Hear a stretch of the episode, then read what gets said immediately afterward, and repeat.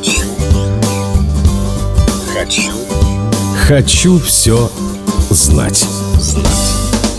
Полузащитник Штутгарта Ханси Мюллер в начале 80-х считался секс-символом немецкого футбола. Однако о его личной жизни никто ничего не знал. До тех пор, пока в ходе одного матча национального чемпионата вежливый обычно футболист не набросился на судью с оскорблениями, причем на ровном месте. Получив красную карточку с последующей дисквалификацией, Ханси на несколько дней покинул расположение команды и вернулся уже женатым человеком. Как потом выяснилось, руководство Штутгарта не отпускало его на собственную свадьбу, ссылаясь на перегруженный регламент соревнований. И тогда Мюллер с его девушкой придумали этот трюк. Брак оказался счастливым. Ханси с Клаудией прожили более 20 лет душа в душу до самой ее смерти в 2005 году. Судьями он с тех пор больше не пререкался ни разу.